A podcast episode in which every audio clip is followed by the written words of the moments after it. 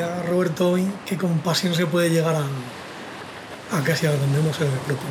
O sea, te lo he visto en Twitter hoy, que se lo decías a, a- a Carlos, ¿no? A, a Carlos, el ex de, de un track. Y, ¿Y tú crees que es verdad? Yo creo que no.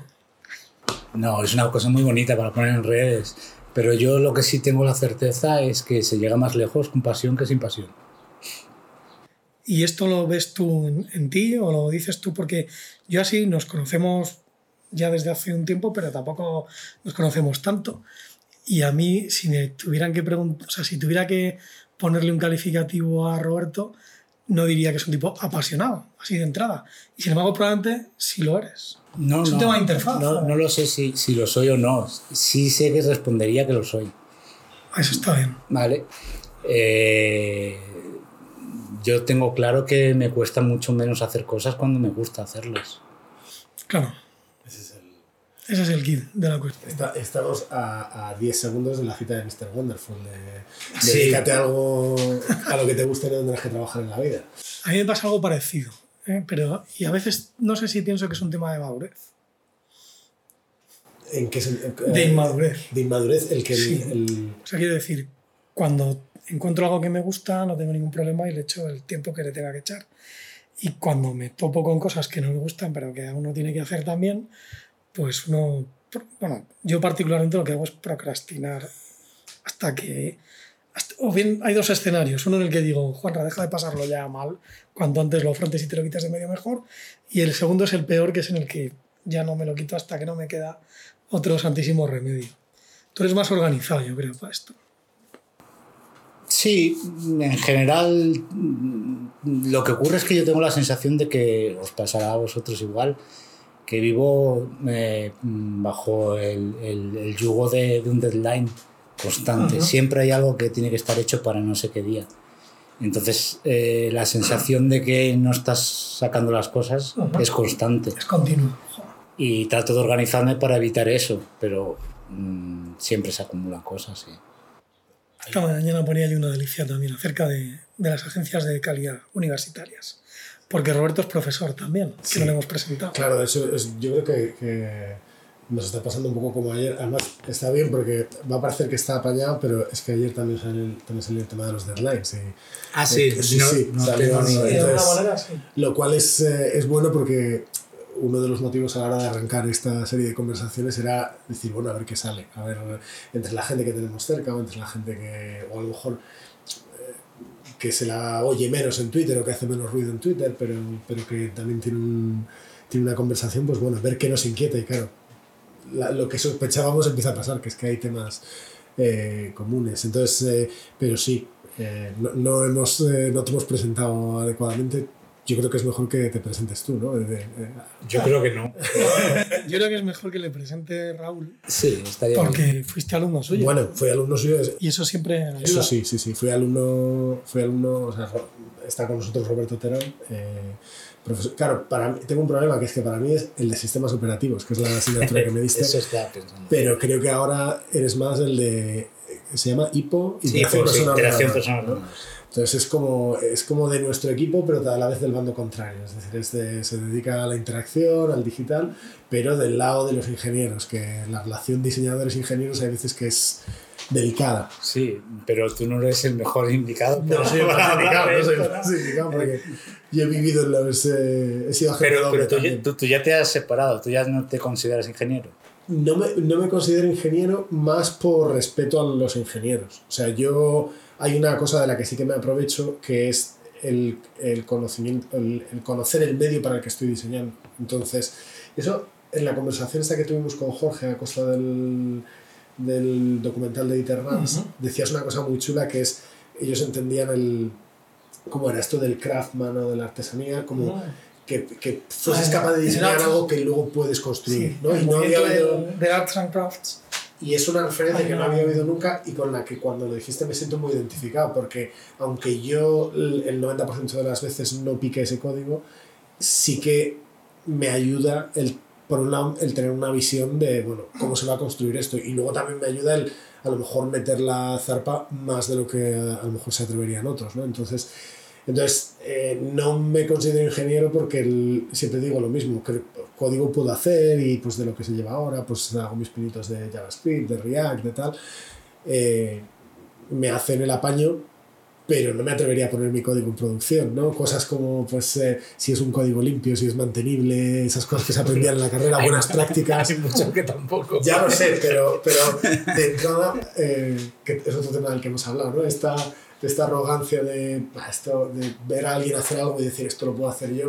Y como tengo tendencia a eso, como tengo tendencia a decir esto lo aprendo yo en dos patadas, me obligo a, a quedarme un paso por detrás, ¿no? Y entonces siempre digo, bueno, eh, lo- si necesitas, pero vamos, alguna vez en el, eh, en el, hace un año estaba trabajando en Sky allí en Londres y era muy gracioso porque era un equipo mucho más caótico, era yo un diseñador, tenían como 20 programadores o algo así y alguna, alguna línea de código mía entró a producción, o sea que bueno, ya eso me convierte en lo que quieras que me convierta. Pero eso es pero- porque copiar y pegar en códigos está muy al día también. Sí, sí. Diseño.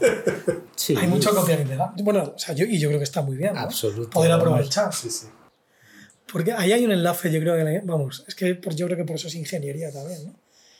Eh, entre la ingeniería y el, y el diseño, es toda esa parte que tiene más que ver quizá con la parte de, de producción, con la parte de generar el producto por detrás, que no es tan visible, pero que permite que, pues que, que sea escalable. Yo estas, estos términos los- no los había oído nunca, pero me parece muy interesante, sostenible, ¿no? que, que otro pueda entrar y lo pueda comprender y pueda eh, y lo pueda manipular y sin problemas, sin que alguien le tenga que contar desde cero algo. Y es algo que pasa mucho, yo creo que en los sistemas de diseño, o sea, que cuando el diseño crece un poco más, se tiene que organizar de tal manera que, que tenga esos parámetros de calidad también. Hombre, sí, claro, un sistema de diseño, eh, no sé cuándo surge, cómo surge, eh, pero vamos, tiene una base absolutamente de la ingeniería. esto seguro, ¿eh? Si hablamos de sistemas de diseño, seguro que alguien nos... No, yo solo estoy eh, viendo de una manera clara que para que sea un sistema tiene que haber un proceso que es propio de la ingeniería. Y es donde yo encuentro, y a ti te pasará muchas veces, que te das cuenta de que para resolver problemas que proceden o que, o que pertenecen a estos mundos que queremos separar, se utilizan eh, procedimientos muy, muy similares. A lo mejor eh, las herramientas y los resultados no son los mismos, pero los procesos en sí mismos tienen que ser eh, similares. Hay que entender el problema, hay que buscar alternativas, hay que probarlas, todas estas cosas y concebir una idea como sistema es muy propio de la ingeniería, claro. Y sistematizarlas. Y sistematizar. Esa es una palabra que me gusta mucho. Te iba a preguntar, antes de hablar de sistematizar, te iba a preguntar por pura curiosidad, porque sé que tienes esa sensibilidad, pero no te he oído nunca posicionarte tú con respecto a la palabra diseño o con respecto al concepto de diseño. ¿Tú cómo te mm, posicionas? Te, eh, Bueno, mira, yo esto es una cosa que cuando hablabas tú de, de que eh, no, te, no, no, no, te sientes o no te, presentas como ingeniero, porque yo creo que ingeniero lo eres, eh, eh, es una cosa que en las clases de interacción me paso todo el curso intentando eh, convertir a, a- a los ingenieros, a los que vienen pensando solo en funcionalidad y hacerles entender que no están tan lejos del diseño. Porque para mí el diseño, el debate es inmenso y puedes acudir a, a- a las fuentes que quieras. Y, y como decías antes, nos van a dar palos, pues palos por todas partes pueden caer. Pero, pero yo lo tengo claro, yo la definición que les doy a, a- De hecho, no les doy una definición, sino les pregunto en clase, en los primeros días, que levanten la mano quienes se sienten que son diseñadores. Y puedes imaginar que la, la respuesta en clase es cero. Nadie levanta la mano pensando que es un diseñador. Y yo les digo que el resto del curso voy a tratar de convencerles de que en esencia son diseñadores. Porque para mí un diseñador es alguien que resuelve un problema. Eso es solamente lo que define el, el diseño para mí. Porque eh, luego entras en las ramas. No es lo mismo un diseñador industrial que un diseñador gráfico, que un diseñador eh, de moda, que, ¿no? Pero todos en común lo que están haciendo es resolver un problema. Esto eh, no- nos ha llevado más de, un- más de una conversación a Raúl y a mí que nos gusta hablar mucho de ese tema, ¿no? Y que, y que yo siempre que tengo oportunidad de hablar con gente que lleva tiempo en diseño, desde una faceta, desde otra, desde la que sea, siempre acabo preguntándole qué realmente qué es diseño para él o en qué diferencia o qué es lo que hace a un diseñador diseñador frente a otros. Tú planteas el tema de, solucionar problemas. Yo, yo, iría más allá y, y, en parte lo has adelantado también. Solucionar problemas es reconocerlos y a veces el reconocerlos supone adelantarte un poquito a ellos, ¿no? O, plantear soluciones más anchas para que esos problemas no lleguen a surgir. Eso es, a mí es un tema que me sigue, o sea, que la epistemología del diseño me sigue teniendo un poco loco y, me gusta porque sigo viendo en, en, en, gente muy distinta, a lo mejor rasgos que sí que son comunes de disciplinas que son muy distintas. ¿Cuánto tiempo lleva IPO en el plan de estudios de informática? ¿En Salamanca, en la Universidad de Salamanca? Pues justo cuando tú te abandonaste la, el barco. Estábamos, estábamos hablando para, eh, fuera de micros que yo terminé la carrera en 2010. La claro, sí. Yo creo que el plan es de 2010. No te lo o sea, que 10 años, seguro. De hecho, es una asignatura que en otras, en otras universidades ya se impartía. IPO es interacción persona-ordenador, por, por si acaso alguno no Sí, un nombre que a mí no me gusta nada. Pero es el, el de sí. hecho el, está la asociación personal ordenador Ajá. que es AIPO la, sí. la, pero eh, eh, pues te decía que, que, en ese momento en que cambiamos de plan eh, me encargué de, de, de, crear y tuve la suerte de poder eh, configurar la asignatura como yo creía que debía de, darse. Si esa asignatura la hubiera configurado otra persona eh, con un perfil más clásico de, de, la ingeniería sería completamente diferente a como yo la bueno, yo estudié yo tuve una optativa que se llamaba interfaces gráficas. Sí que, es, que están relacionadas pero no tienen pero nada claro, que era, ver. era toda la parte o sea yo cuando veo algunos ejemplos de proyectos que les pones es como de la noche al día, porque esto era toda la parte de librerías, de construcción claro, de interfaces, de cómo se pone un botón, y encima además había una parte de Windows que era, o sea, era un código infumable, infumable, no había...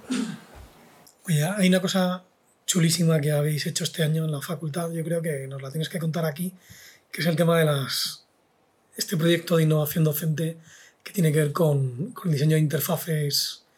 No, las iba a llamar imposibles, pero no sé el nombre. ¿Cómo no, era? Las llamamos imaginadas. Imaginadas. Cuéntanos qué es esto. esto bueno, es un proyecto largo porque empezó ya hace, no sé, cuatro o cinco años. Uh -huh. y, y, bueno, tiene que ver con lo que hablábamos al principio de la pasión. A mí lo que más, si me preguntas qué es lo que te apasiona, a mí lo que me apasiona son las historias. A mí me gustan uh -huh. las historias en todos sus formatos y fundamentalmente el cine. Y entonces, os decía antes, todo lo que tengas que hacer, si lo haces con pasión, lo vas a hacer mejor.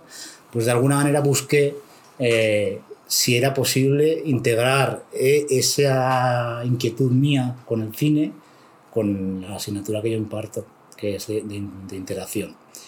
Y, y, hay muchos ejemplos eh, que todos reconocemos de, de, son casi como, como ya lugares comunes. Yo, el ejemplo clásico que yo les mm, cuento a los estudiantes cuando les hablo del proyecto es Minority Report.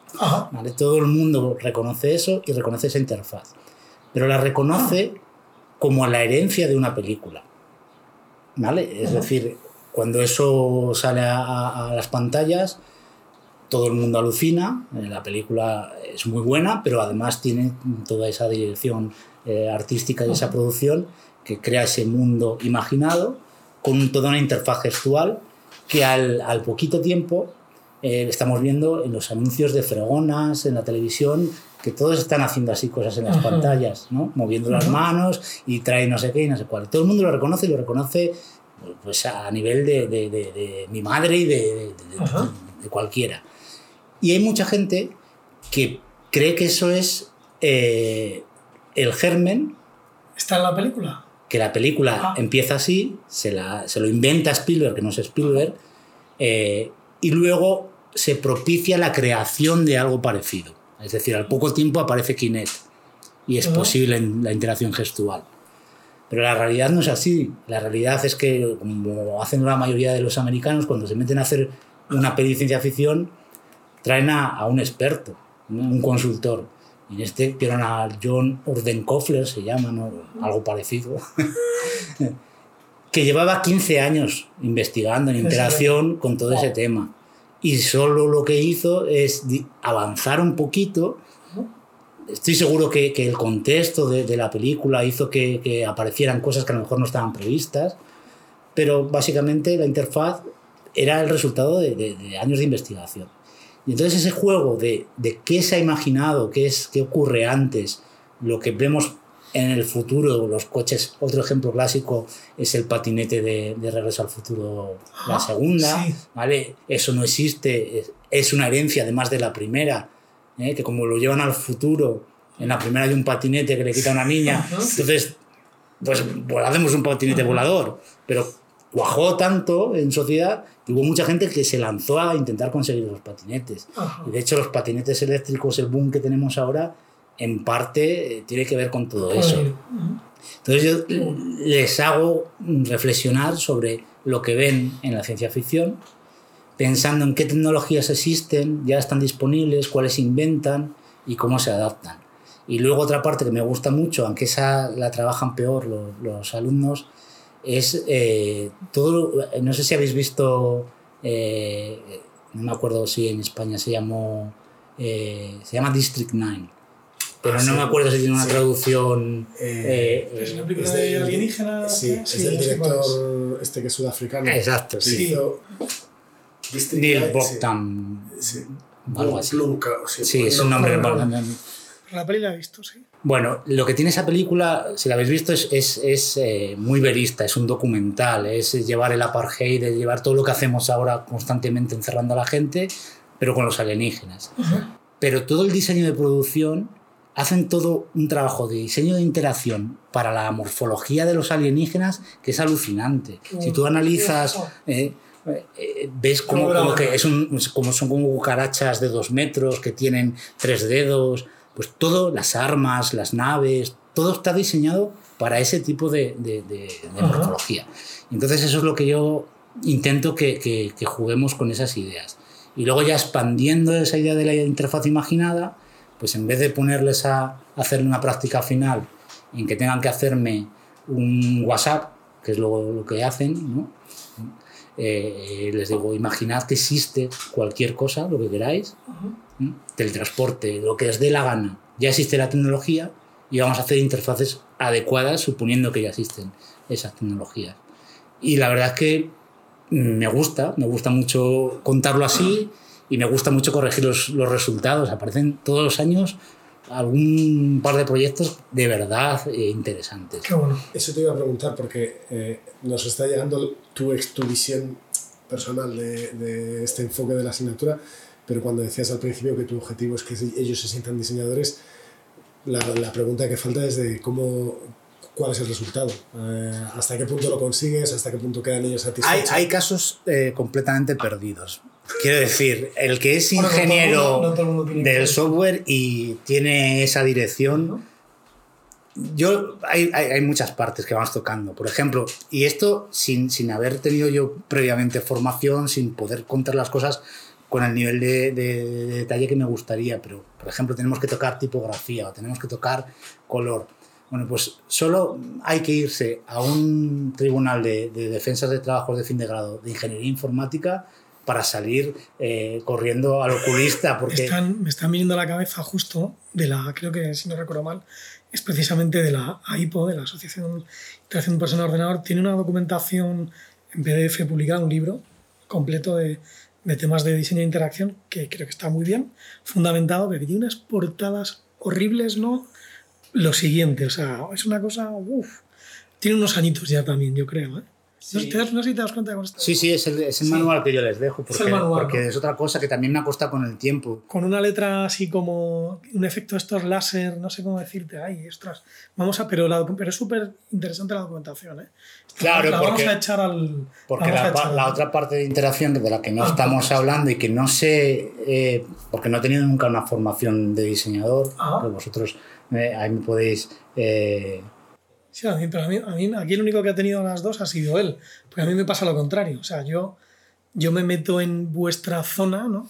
Desde el ámbito del diseño, que conozco un poco más, bueno, viniendo de la comunicación, que no, que no vengo exactamente tampoco de, de unos estudios de diseño reglados y tengo sensaciones parecidas, ¿eh? pero te he cortado, sigue, sigue. Sí, no, es, Como me es que te sitio en que, que hay una no- parte que para mí es esencial de, de- de lo que es la interacción y que no estoy tan seguro de que se, se le dé el valor o se, o se tenga un- una formación adecuada, que es la parte cognitiva, la parte de factores humanos. Entonces, esa- ese libro que mencionas sí tiene muy en cuenta Ujú. toda la parte de ergonomía, toda la parte de psicología cogniti- cognitiva. Y, y yo en eso sí que insisto bastante.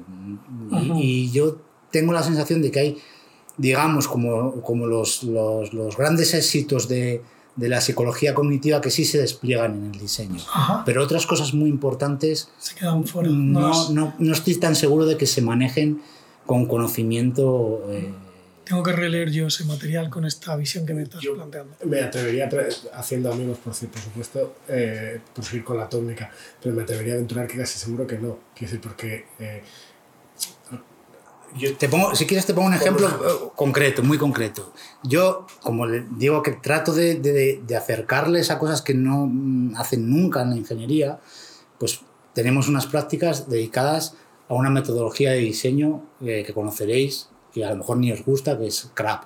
¿vale? crap, Sí, CRAP, que es contraste, repetición, alineación y proximidad. ¿vale? Entonces, a través de esos cuatro pilares, pues, pues construyes tu. Contraste, contraste, eh, alineación, alineación, eh, eh, Repetición. no, repetición es el segundo, alineación y proximidad. Oye, eh, por el, el acrónimo está elegido a posta. ¿o? Yo creo que sí, yo creo que sí, porque yo la broma le digo, para que no os olvidéis. ¿Eso te parece? O sea, es, es, gest- es gestalt. o- Claro, claro, efectivamente, no lo es. No lo Quiero es. decir, tú- tú- yo lo que les doy es material muy asequible, muy divulgativo del diseño, entonces no podemos meternos. Luego en la parte de teorías Bueno, le doy, le doy- ahí, le doy la base, teoría, ¿no? sí le doy toda la parte de Vale. Gestalt. Pero eh, yo estoy seguro que muchos de los que están, por ejemplo, cuando hablan de, de contraste, contraste no es algo que, que venga de Gestalt, como tal. Bueno, pero sí. O sea, ¿De sí qué está muy. Depende, claro, ¿De qué también. tipo de contraste estamos hablando? De todo el contraste, de todo Vale. lo que significa Vale. diferenciar. Claro, ahí, yo creo que sí, porque ahí, ahí hay partes que tienen que ver, para empezar, la primera con, la- con el tema de figura a fondo, que si no hay contraste, no hay figura de fondo. Claro, pero, pero quiero decir que, que- que no han elegido el no, pilar de la figura de fondo o el pilar Claro. de, de- de la misma dirección. No, no, es el contraste, que está bien elegido. Ajá. Y no se le da ningún, en general, ningún eh, sustrato que, que provenga de, de- de esta teoría eh, psicológica. vale. Entonces tú solamente te dicen, para hacer bien No, un diseño, Vale. asegúrate de que todo lo que tenga la misma función tenga un aspecto similar. Asegúrate de lo que sea distinto, diferenciarlo. Eso los ingenieros lo hacéis bien. Pero eso dais un poco de es- envidia. pero No de no, no, es de diseño. Viene de diseño, porque claro, yo ahí percibo, yo, hay, hay un principio que yo no, no he descubierto hace tanto tiempo con ese nombre, aunque lo había manejado, que es el tema del, del, del chunking, de, de la división de, de fragmentar. Nosotros en diseño editorial lo hemos llamado hiperfragmentación de los textos. Es partir los textos de tal manera que sean comprensibles, que luego te puedas hacer un mapeo y puedas hacer- leer tranquilamente, nosotros lo llamamos escanear. Probablemente pero yo veo, percibo cuando voy leyendo eh, problemas que vienen de o bien de ingeniería o bien de, claro, es que para mí hay una parte que es del diseño de interacción que es muy de ingeniería, que no es de diseño. Y, y pero probablemente porque eh, estando en una facultad de comunicación que estoy o, o donde vengo que es del ámbito de la comunicación, probablemente también el diseño es muy diseño gráfico y hay una parte que es mucho más creativa que tiene que ver, por ejemplo, con la persona que, con la que estábamos ayer, ¿no? Con ese tipo de perfiles que hay en las, en las agencias. Entonces, sí percibo que no sé si, viene, no sé si es del- desde los ingenieros o es desde ese ámbito compartido que hay en- entre la gente que hace el tema de diseño de interacción con la ingeniería y con la otra parte del diseño, ¿no? más visual, que este, esto del visual a mí me, me costó años entenderlo, años literalmente, ahora sí que hablamos del tema. Eh, pues nosotros som- somos más locos, yo creo, somos menos sistemáticos probablemente, y me, me hizo mucha gracia ver esta serie de principios, decir, joder, que bien explicado está, que concreto y que bien se entiende de esta manera, con lo mal que se lo explique yo esto a mis estudiantes de diseño periodístico que tienen que aprender algunas veces este tipo de, de cosas también. De todos modos, a, a mí no me sorprende que las reglas que, que dice Roberto, o sea, entiendo un poco lo que dices de que parecen muy ingenieriles, pero eh, creo que es ese de los puntos que tenemos en común, ingenieros y diseñadores, cuando, volviendo otra vez al tema, lo de sistematizar. O sea, cuando estamos diseñando, eh, eso de que el patrón sea repetible, de que el logo se ajusta a una rejilla, a unos módulos, a esto de reutilizar, de da casi placer el decir, por ejemplo, yo tengo una muy particular que es todas, todas mis medidas van a 12 píxeles. ¿Por qué? Porque me deja tranquilo a múltiplos de 12 y así tengo. Entonces, mi, mi software, cuando haces mayúsculas flechita, que normalmente son saltos de 10, el mío lo tengo configurado para que vaya de 12 en 12, ¿no? En ese sentido, creo que somos parecidos. Lo que pasa es que los diseñadores hacemos más trampa. Y entonces, siempre llega el momento en el cual dices, aquí voy, aquí voy a romper porque a mí solo me cuesta tirar 3 píxeles para arriba de esto, o solo me cuesta sacar un nuevo. Y el, el, ingeniero que está implementando ese código, cuando el código, o sea, que está implementando ese diseño, cuando es repetible y predecible, él escribe una regla y es cada vez que escriba esto, me sale texto de tal color, de 24 píxeles, de no sé qué, no sé cuál. Y cuando llegamos y decimos, sí, pero es que justo ahora quiero que te las rompas, ahí es donde les damos los dolores de cabeza y es donde empieza... Mal, lo lleva muy mal la gente de diseño editorial en prensa clásica, lo lleva muy mal cuando ven que no pueden trabajar con la misma facilidad en la web. Y de hecho se oyen muchas críticas normalmente que están fundamentadas por algún lado, pero claro, que es que, es que hay, hay que entender el medio en el que estás trabajando y probablemente, y si es un periódico, ni te cuento, un periódico es una máquina de hacer churros diarios ya, no, minutarios y secundarios, vamos. Entonces, poder salirte tanto del guion es complicado, claro, acostumbrados como veníamos, sobre todo en ese sector, de, de, poder trabajar con la libertad que trabajas en cualquier programa de, de edición, ¿no? de autoedición, de un Illustrator o un InDesign si quieres, o lo que sea. De hecho, no sé si esto es, es curioso, pero yo me acuerdo en, en una charla de, de, diseño de periódicos, recuerdo ver perfectamente eh, y contarnos el equipo de, de, diseño del grupo Correo, que, que está más, me parece que es está muy bien hecho, ellos prototipan en InDesign antes de pasárselo a... Y, y del prototipo de InDesign se lo pasan a, a, desarrollo. Y es como trabajan habitualmente, ¿no? Y, y esto ya existiendo, pues yo qué sé, pues XD o existiendo eh, cualquier programa de... Eh, o usted, que que antes de Sketch, Illustrator. Yo a una vez me venía Bueno, en prueba y me explotaba la cabeza. Es como... que- Lo que Sí, es una prueba este- más de que da igual. O sea, Sí, que al sí, final, la- afortunadamente, hay un montón de herramientas de prototipado ahora. A ver, la, la clave que te da la herramienta, la herramienta no te da más capacidad de hacer cosas. O sea, ahí por ahí lo podemos rescatar. Había un proyecto por ahí de un tío que hacía ilustraciones eh, en CSS y explotaba pues que una caja puede tener todas las sombras que quiera y puede no tener difuminado y, y entonces empezaba a poner formas y hacía lo que quería. Ahora, lo que no es es eficiente.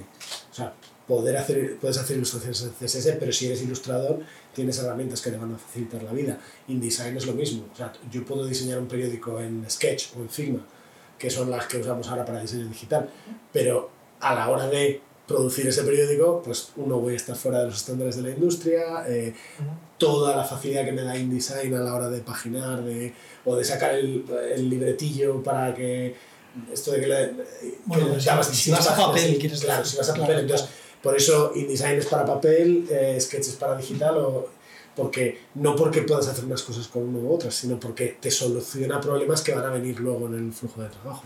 Que ti- eso, es, eso es lo que es al final una herramienta, el, el adaptarse a un determinado flujo de trabajo. ¿no? ¿Qué usan los tuyos normalmente cuando te presentan ese tipo de trabajos? Les doy libertad, pero como para la mayoría es nuevo, pues más o menos lo que yo les digo.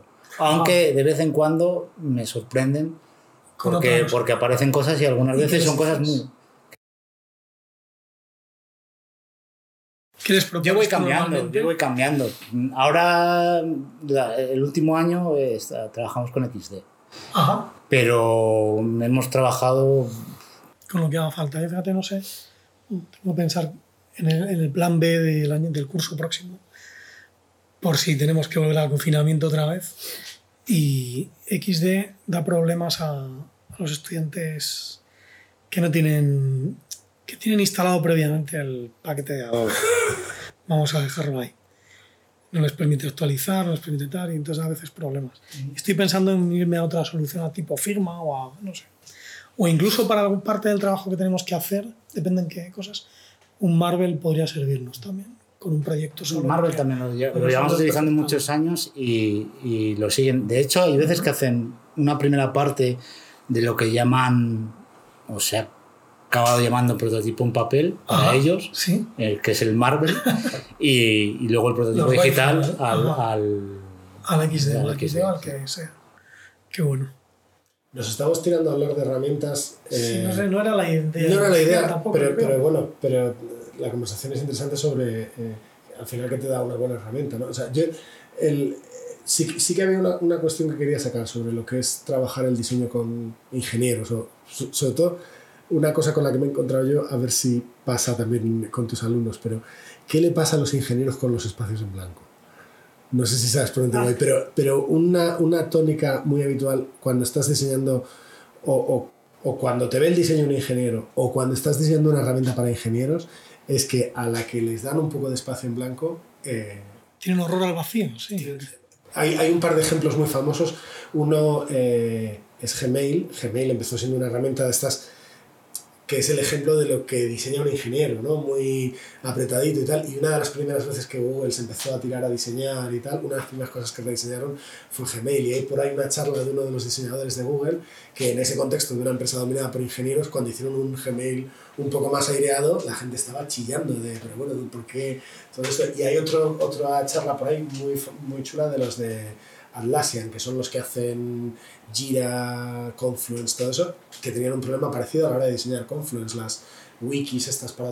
Confluence es una wiki para documentar los proyectos internos y a la que había un poco de espacio en blanco, tenía- dice, tenemos una respuesta muy negativa, pero es que me ha pasado el mes pasado, de, le enseño un diseño a un amigo y dice, no me gusta el espacio en No, blanco. no me extraña, no, ¿Qué me hay extraña. ahí? no sé decirte. Yo creo que, que es una herencia de, de- de lo que estás acostumbrado a usar. Cuando te cambian, eh, te- Eso tiene que ser algo parecido a lo que les pasa a los suizos que están acostumbrados a vivir en un valle y los pones luego aquí en la tierra de campos, ¿no? Y de repente. Claro, son inercias. Se vuelven locos. eh, es muy difícil romper inercias. eh, Y yo creo que es eso. No, no, no ven el valor, creen que se está desperdiciando espacio. Y- y- es mi sensación.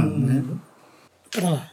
No, iba a decir si lo ves reflejado luego en, en los trabajos de los alumnos o... Sí, porque en general, a pesar de que contamos y explicamos todo el proceso, luego hay otra parte de que he hecho trampa en, en la respuesta antes de, de qué es el diseño, es que hay un matiz, y esto sí que es muy personal, y es que además de resolver problemas, hay que tener sensibilidad, sensibilidad artística, si Ajá. quieres. ¿eh?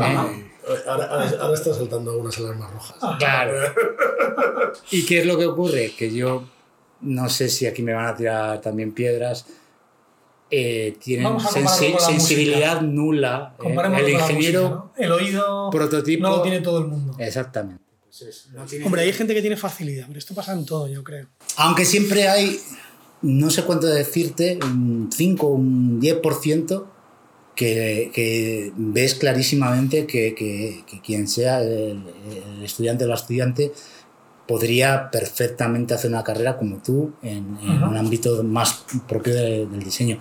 Eh, antes hablábamos de, de Sofía. Ajá. ¿eh? Sofía estudió con, Sofía Castaño. Ajá. con, con nosotros la ingeniería, pero todo lo que demostraba eh, y además lo podía demostrar en Ujú. mi clase era tienes que buscar un hueco, un camino en el que, en el que de verdad te puedas explayar y, y- y- desplegar todo lo que tienes dentro. Porque solamente siendo ingeniero del software no lo vas a, conseguir. Sofía yo creo que lo, tuvo, que lo tenía claro al final de carrera. Y cuando hizo nuestro máster lo, lo demostró ampliamente, vamos. Es que Sofía es el típico unicornio, ¿eh? es un poco que lo tiene ahí, que lo tiene ahí, tiene un perfil súper completo en ese sentido, eso es verdad. Eh, de, de todas maneras, con esto de la sensibilidad artística, yo sé que a Roberto le gusta, mu- bueno, nos lo has dicho antes, el cine, pero te gusta la música, te gusta y te gustan muchos palos ¿no? que tienen que ver con la cultura que, que yo es algo que siempre ayuda. creo que es algo que siempre ayuda en general en la vida a todos. Yo creo que si te dedicas al diseño, hasta un poco más. Que me llegaba una, unos ecos en cierta ocasión de que los estudiantes de la carrera de diseño eh, se quejaban de que tenían arte en su, en su carrera, ¿no? Y algunos no entendían exactamente qué es lo que, qué es lo que, qué razón tenía el hecho de tener que estudiar arte haciendo diseño. A mí la pregunta me, o sea, me dejó bloqueadísimo. Este, perdona, ¿cómo es posible esto? ¿no? Pero a, raíz de eso, sí que me gustaría poner encima de la mesa y el tema de si.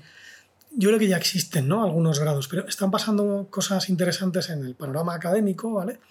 En cuanto a los grados, y es que está habiendo grados que se llaman grado en diseño, a secas, en algunos sitios, en algunas eh, universidades.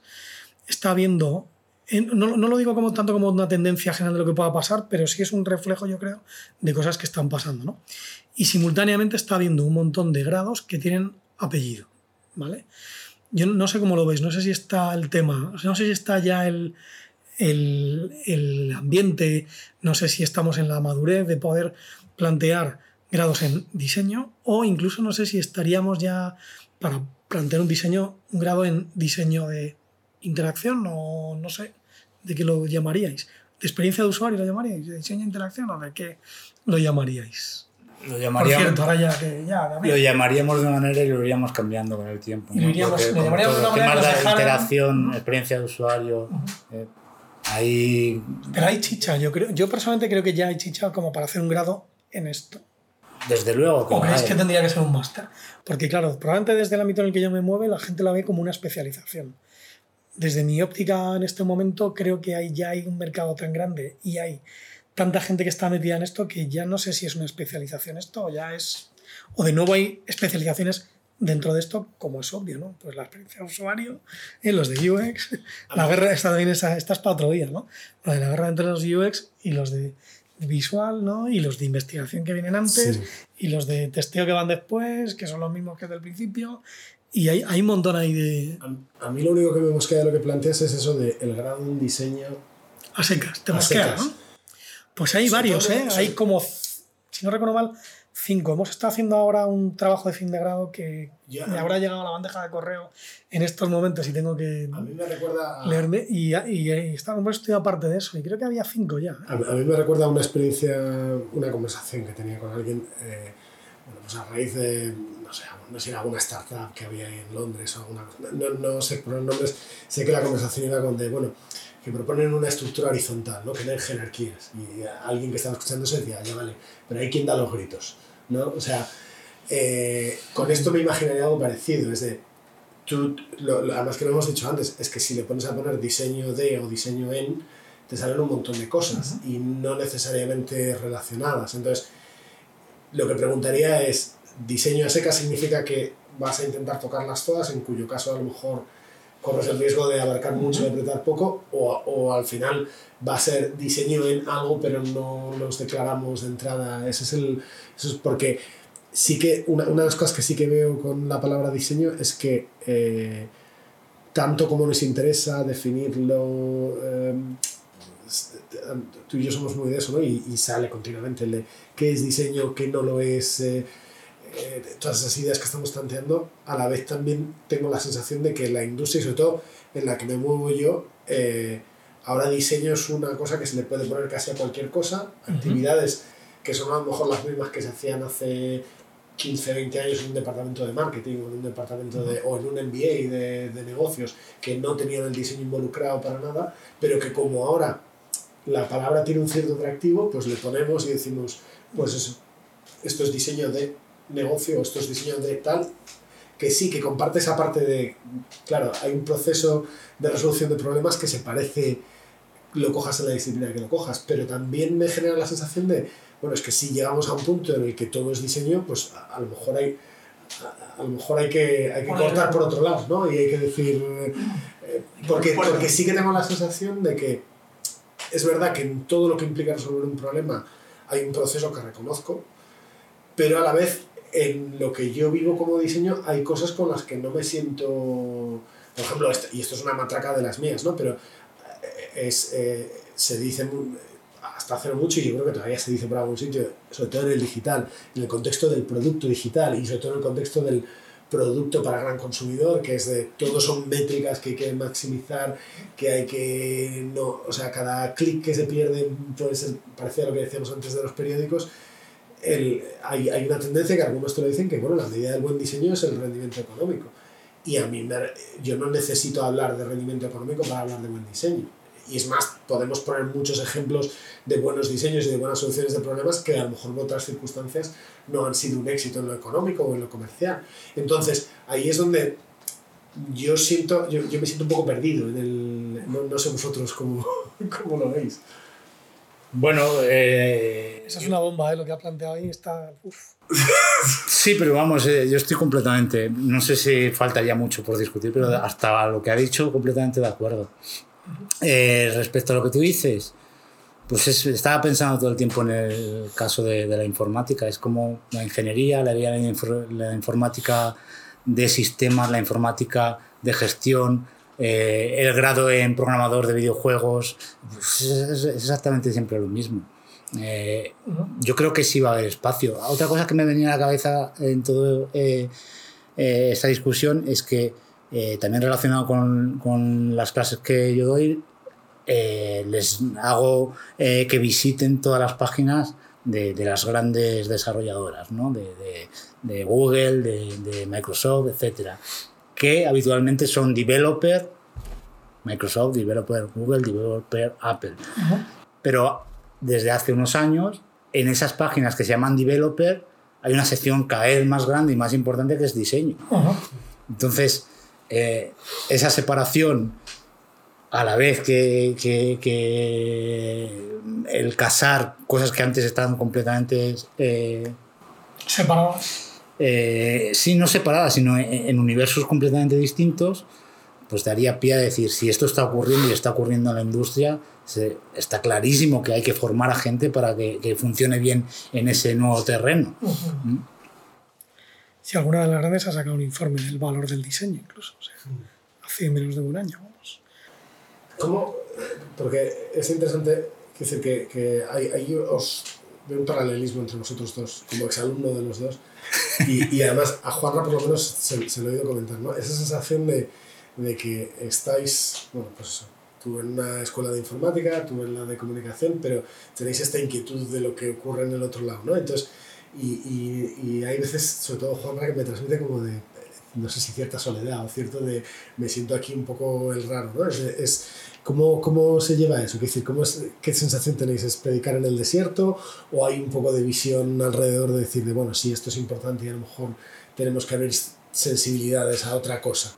Si empiezo yo, eh, pues cuando tú empezabas diciendo, yo era el, el profesor de sistemas operativos, fíjate que es eh, el extremo completamente opuesto, Claro. es todo lo que no se ve, lo que no importa el aspecto que tiene, eh, que tiene que funcionar a la perfección. Bueno, pues yo hace 20 años eh, era exactamente la misma persona con las mismas inquietudes y con las mismas ganas de hacer cosas. Entre esas, pues empecé a investigar en visualización de información y durante muchos años mis compañeros de departamento decían a este que se dedica a hacer dibujitos. Pero es que ni siquiera eran dibujitos buenos, ¿no? Era el que hacía Sí. dibujitos. Bueno, es a través de eso como, como yo te conocí, como yo di contigo, aquí en Salamanca.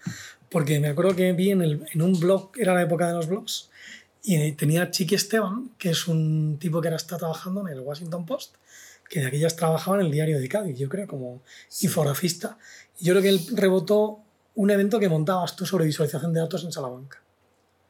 Pues ahora, no sé, 8, Sí, 10 años. no sé. más, 12, yo creo. 12, no jodas, hombre.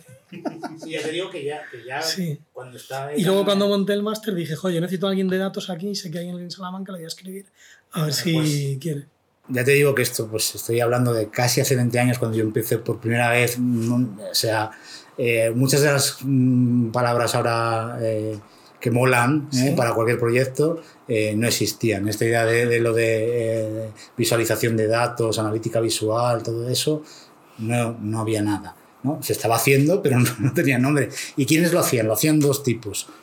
Uno de las, que venían de la estadística y otros que venían de la informática, porque la, la, visualización no es solo visualización, es interacción. Además, modificar para que esas visualizaciones den respuesta a lo que necesita realmente el que las interroga. Bueno, pues ahí pasaba un poco lo que estábamos hablando. Cuando ibas a los grandes congresos de, de visualización, pues había cosas fantásticas desde la interacción que eran horrorosas, no se podían ver ni a, ni a kilómetros de distancia porque eran los que venían de la ingeniería capaces de hacer unos métodos súper complicados, mm, geométricos o, o, de, o, de, cómputo para hacer una visualización interactiva. Y luego está la gente que está diciendo es que, vale, sí, pero es que lo tienen que utilizar usuarios y estás desarrollando pues para médicos o para eh, lo que sea.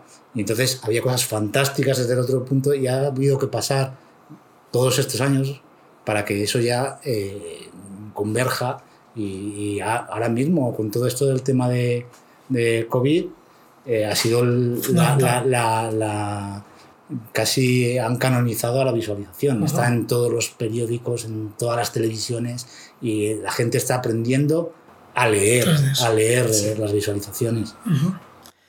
Yo, a ver, yo es que he tenido la suerte que en la facultad siempre ha habido. O sea, el diseño siempre ha sido un palo, que no, no ocurre no ha ocurrido de manera tan sistemática en otras facultades de comunicación.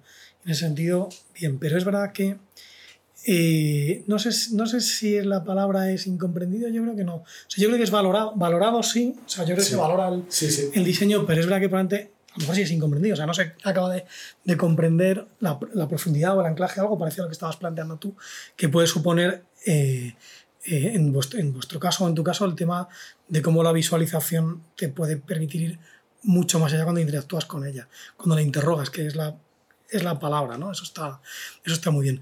En nuestro caso, el, diseño, yo creo que hay una cosa que siguen sin entender mucha gente que se dedica a la comunicación y, y, muchos de mis estudiantes, el reto al final es que lleguen a entender esto, sobre todo los que vienen de periodismo, ¿no? Y es como la forma y la función son inseparables y es que si tú quieres contar algo, necesitas contar algo, le tienes que dar una forma obligatoriamente y esa forma mm, va a condicionar cómo recibas, ¿no? cómo percibas. Este, justo este semestre hemos hecho también, hemos replicado, bueno, hemos replicado, hemos reinterpretado y replicado estos experimentos clásicos de cómo la, la estética, eh, la percepción estética influye también en la percepción de usabilidad. Con una cosita de unas calculadoras que os pasé, que, no, que era muy previsible, sí. eh, bueno, tenía un paso previo ahí en donde otra gente había decidido había decidido por nosotros cuáles eran las más feas y cuál era la, sí. más, la más bonita, la preferida, vaya. Y, y bueno, sin adelantarme a los acontecimientos, pero el resultado ha sido muy previsible. Pero en estos estudios que hacemos ahí siempre metemos una pregunta de control, que es si la gente tiene o no una formación previa o se dedica a temas que tienen que ver con, eh, con la comunicación visual en general, porque ahí te puede responder un fotógrafo que tiene también una educación acerca del color, de la composición, de la luz y demás, que a veces también tiene que ver con esto otro. ¿no? Y ha salido lo previsible, pero en uno de los, en uno de los parámetros de, la, de las variables de la usabilidad hay un condicionante ahí en, en, en donde se desdibuja un poco, ¿no? En la gente que tiene o no eh, una formación previa en comunicación visual. Con lo cual, la pregunta es, mmm, ¿lo que se percibe como bello es así de manera natural o de manera cultural o, o, hay una diferencia también entre los que nos hemos formado de alguna manera un poco más o hemos puesto nuestra atención más en el tema de de la, de la, estética o hemos recibido una cultura que viene de toda la escuela de la Gestalt, por ejemplo, o toda la escuela que tiene que ver centroeuropea con el tema del minimalismo y demás, que en Estados Unidos es, es interpretada de otra forma, ¿no? completamente distinta. Esto también es un tema chulo de hablar el otro día, joder, que me estoy hablando ahora pues, de, Javier Cañada con su planteamiento del barroco y del tal, ¿no? Bueno, y, pues yo creo que, que es curioso cómo y ya cerrando, eh, por lo que se preguntaba al principio, cómo toda esa profundidad, esa, ese calado, que al final también termina en, en, ese, en esa sensibilidad, que yo lo llamo la varita mágica, mira, es que Al final hay una varita mágica haces así, ¡pam!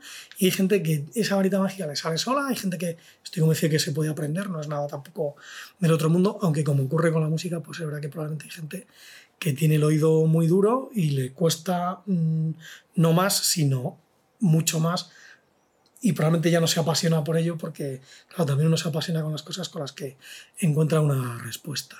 Estamos fatal de tiempo. Estamos fatal de tiempo. Eh, Nos hemos propuesto 45 minutos.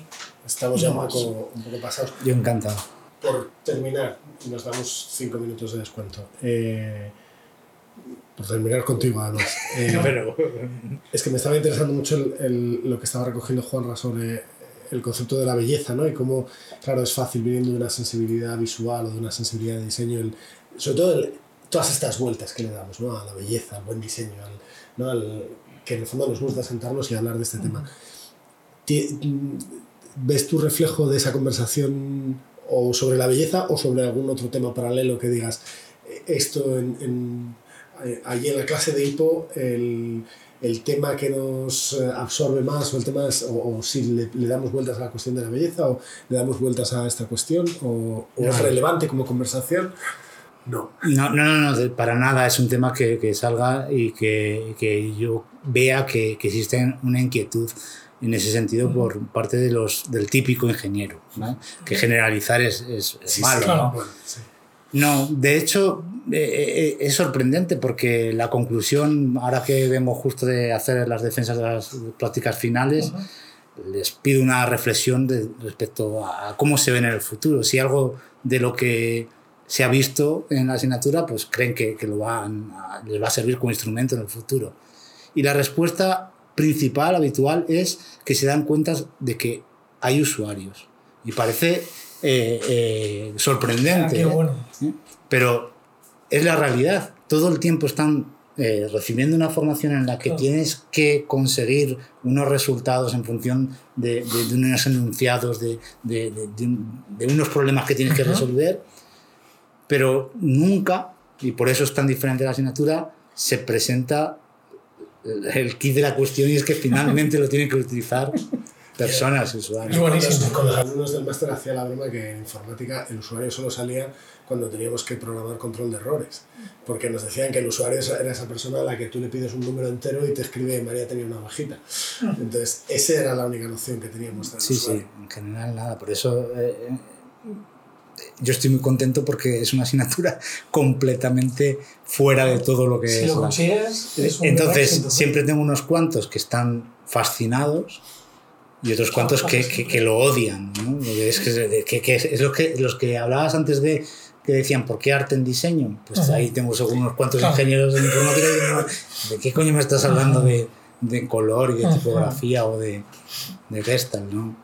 Qué bueno. A mí me parece un final Estupendo. Importante. estupendo. O sea que- y además, de- un final como nos gusta, que es de.